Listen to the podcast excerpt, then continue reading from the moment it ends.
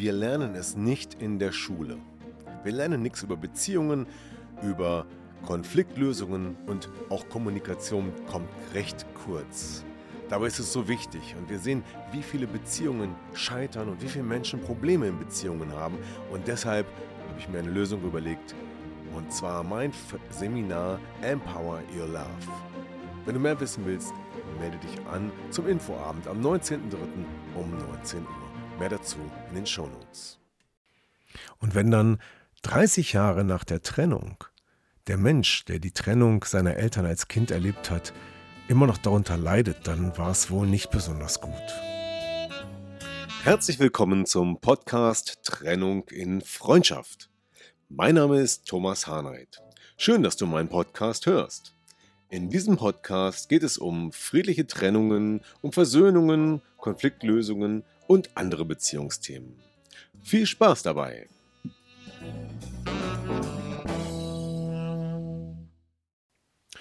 Hallo und herzlich willkommen zu diesem neuen Podcast von Trennung in Freundschaft.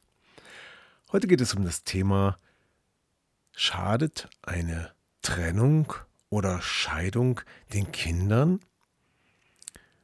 Ja, und das ist, finde ich, eine Frage, die wird oft diskutiert und es gibt viele verschiedene Ansichten und viele Meinungen dazu und ich weiß gar nicht, ich habe mich damit jetzt gar nicht beschäftigt, ob es da empirische Forschungsergebnisse gibt. Sicherlich gibt es das.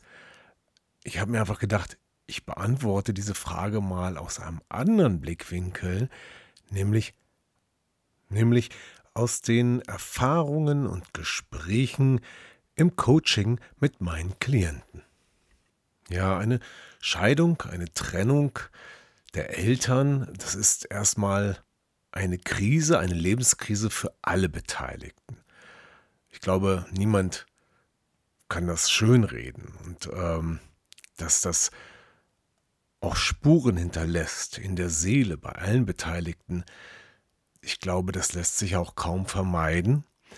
Aber ich glaube, es gibt auch Möglichkeiten, die Situation möglichst schonend zu gestalten und es gibt Situationen, wo das nicht der Fall war. Und woran kann man erkennen, ob es nicht der Fall war oder ob es der Fall war? Und das sind so Gespräche mit meinen Klienten. Äh, und daraus möchte ich jetzt einfach ein paar Beispiele zitieren. Beispiel Nummer eins: Wenn ein Mensch, der schon ja, im fortgeschrittenen Alter ist, ähm, sagen wir mal so um die 40, und gerade in der Situation der eigenen Trennung steckt.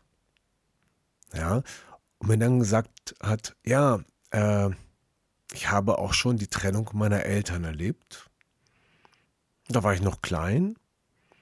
Aber was ich interessant finde, wenn dieser Mensch mir sagt, und ich kann mich an nichts mehr erinnern, was davor war, dann kann ich mir vorstellen, dass diese Zeit schon sehr traumatisch war. Denn wenn man sich gar nichts mehr erinnern kann, dann bedeutet das oft, dass diese Zeit so voller Schmerz war, dass man einfach alles verdrängt hat, was in dieser Zeit passierte.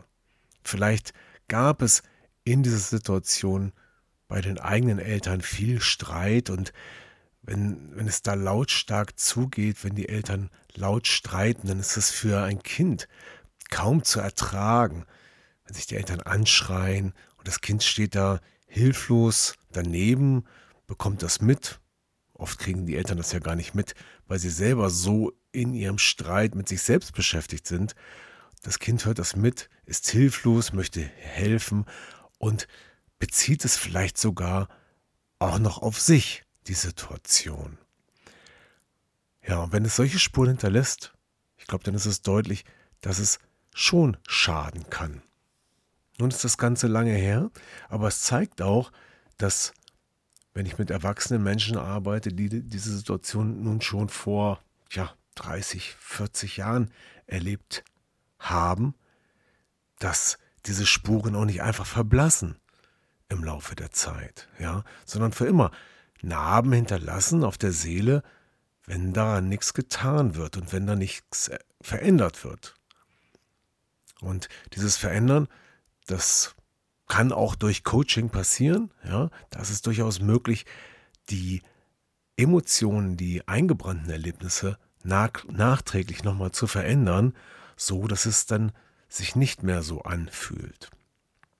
Ja, und wenn man sowas Schlimmes erlebt, erlebt hat, dann legt man sich oft auch eine Art Schutzpanzer zu.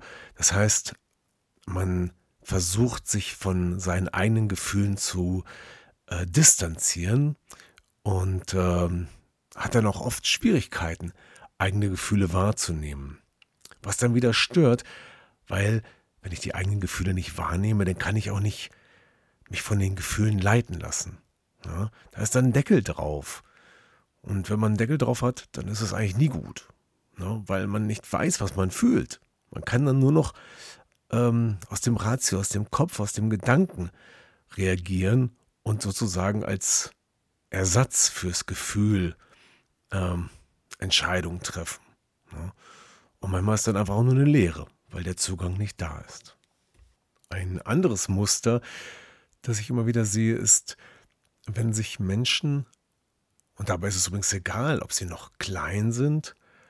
Das kann auch passieren, wenn man schon erwachsen ist, 20 Jahre. Ähm, und die Eltern trennen sich in dem Alter. Selbst dann kann es noch passieren, dass diese Trennung ähm, auch nicht nur schmerzhaft, sondern auch traumatisch ist, äh, je nachdem, wie stark die Bindung zu den Eltern ist oder wie sehr man sich auch verantwortlich fühlt. Und was dann auch manchmal zu beobachten ist, ist, dass bei den Menschen, die betroffen sind, also als Kind betroffen von der Scheidung der Eltern, dass dort ja einschneidende Verhaltensänderungen stattfinden. Na, zum Beispiel in der Schule ändern sich die Noten extrem oder äh, es wird sogar rebelliert, das Kind geht gar nicht mehr zur Schule oder macht andere Dinge, um vielleicht aufzufallen. Ähm, begeht es irgendwelche Handlungen, die eigentlich gar nicht passen, äh, die schon extrem sind, äh, die irgendwas damit zu tun haben könnten, dass das Kind jetzt ähm, versucht aufzufallen, weil das äh, auch eine Bewältigungsstrategie sein kann in diesem äh, ja in der Situation der Trennung, je nachdem, wie das verhält. Und das ist auch mal ein wichtiges Zeichen, wenn man merkt, der eine, der wird auffällig, ein anderer zieht sich ganz zurück, geht nicht mehr raus, trifft sich nicht mehr mit Freunden ähm, oder ähnliches.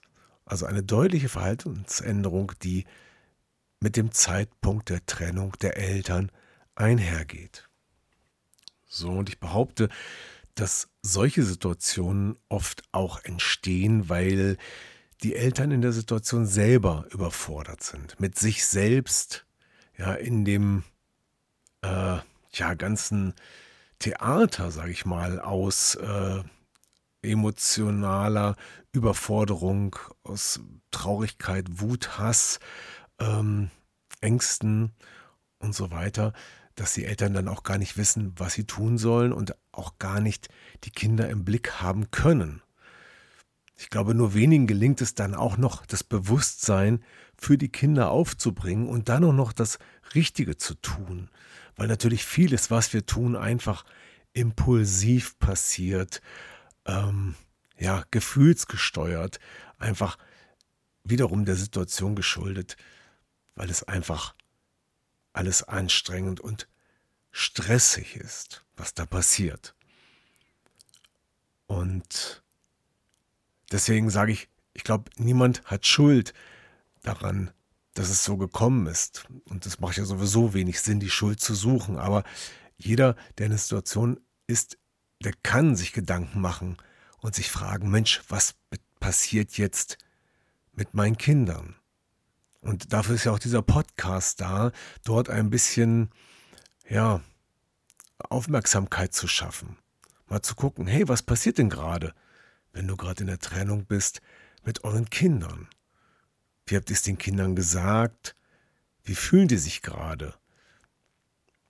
Welche Wege geht ihr, um den Kindern zu zeigen, dass sie sicher sind, dass sie keine Angst haben müssen und dass sie sich nicht zwischen zwei Fronten bewegen müssen oder sich auf eine Seite schlagen müssen. Und ich glaube, wenn man dieses Bewusstsein hat, dazu kann jetzt dieser Podcast beitragen, dann kann man auch sagen, Mensch, wir müssen was tun. Da kann auch ein bisschen die Unterstützung durch Trennung und Freundschaft helfen, denn auch das gehört ja zur Trennungsbegleitung dazu. Ja, euch oder dich an die Hand zu nehmen, um zu zeigen, hey, wie geht's denn einfacher? Wie kriegt man den Streit weg? Wie kriegt man die Emotionen runtergefahren? Und wie kann man auch mit den Kindern gut umgehen? So, und wo ich dann überhaupt gar kein Verständnis habe, das sind die Situationen, bei denen die Eltern so verletzt sind, dass sie das Kind als Waffe missbrauchen. Und noch schlimmer ist, wenn sie das so weit treiben, dass sie das Kind dem anderen Elternteil entziehen. Und leider gibt es das sehr oft und leider wird das sogar von diversen Instanzen sogar noch gefördert und unterstützt, ohne zu sehen, dass beide Eltern für die Kinder da sein müssen und dass es für die Kinder wichtig ist. Aber leider gibt es die Situation, wo ein Elternteil vielleicht so verletzt ist, dass es versucht jetzt aus Rache die Kinder auf die eigene Seite zu ziehen und dem anderen Elternteil die Kinder zu entziehen. Im Sinne von, wenn du mich nicht mehr willst, dann brauchst du die Kinder auch nicht mehr. Und dieses Verhalten Tja, sicherlich auch das entsteht nur aus einer Hilflosigkeit, aus einer Schwäche. Aber ich glaube, das ist das Schlimmste, was man tun kann, weil das, was dann passiert, ist langfristig und nachhaltig so einschneidend, dass ein Kind noch lange unter der Situation leidet und das Ganze sich nicht nur mit dem Kind, sondern auch über die Elternebene noch über Generationen, ja, ich sag mal, vererben kann oder sozialisieren, sozialisiert weitergegeben wird. Und ähm, wenn du darin steckst, dann ist es sicherlich schwierig, aber nichts aussichtslos, da wieder rauszukommen. Selbst wenn du so verletzt bist und du erkennst, Mensch, ich will mich rächen, aber eigentlich möchte ich auch meinen Kindern was Gutes tun, dann ist es immer noch eine Option zu sagen, Mensch, ich mache jetzt was, dass ich mich mit meinem Partner wieder vertrage, auch wenn wir getrennt sind, damit wir es schaffen, gemeinsam für die Kinder da zu sein. Und auch da ist Trennung und Freundschaft, selbst wenn die Trennung und Scheidung schon erfolgt ist, eine Instanz, die dir und euch helfen kann. Nämlich auch im Nachhinein, wenn die Trennung und Scheidung schon erfolgt ist, die Emotionen noch runterzufahren, die Verletzungen zu heilen und wieder auf eine Gesprächsebene zu kommen und auch die alten Themen noch zu lösen durch Mediation. Und dann vielleicht so wenigstens noch den Kurs wieder zu korrigieren und auf eine Ebene zu kommen, wo es dann insbesondere für die Kinder noch ein bisschen positiver werden kann. Das würde mich freuen. So, wenn das dein Thema ist, dann melde dich gern bei mir. www.trennunginfreundschaft.de, das ist die Website. Und du kannst mir auch schreiben, einfach an hilfe at trennunginfreundschaft.de. Und es wäre wunderbar, wenn der ein oder andere jetzt sagen würde, Mensch, ich springe über meinen Schatten, ich mache das, was da passiert ist, das bringe ich wieder in Ordnung, ich hole mir Hilfe. Und dann geht es eigentlich auch für alle Beteiligten leichter, weil dieser Stress, den Ex-Partner nicht mehr sehen zu müssen oder sehen zu wollen, der ja auch lange Jahre noch nachwirkt, der kann dann auch ein Ende finden. Ja, und in diesem Sinne möchte ich einfach mal hier ein bisschen Frieden stiften. Wäre schön. So, das war's. In diesem Podcast von Trennung und Freundschaft. Vielen Dank fürs Zuhören und bis zum nächsten Mal. Euer Thomas. Tschüss. Ja, das war wieder ein Podcast aus Trennung in Freundschaft. Gemeinsam Lösungen finden. Vielen Dank fürs Zuhören und bis zum nächsten Mal. Dein Thomas Harnight.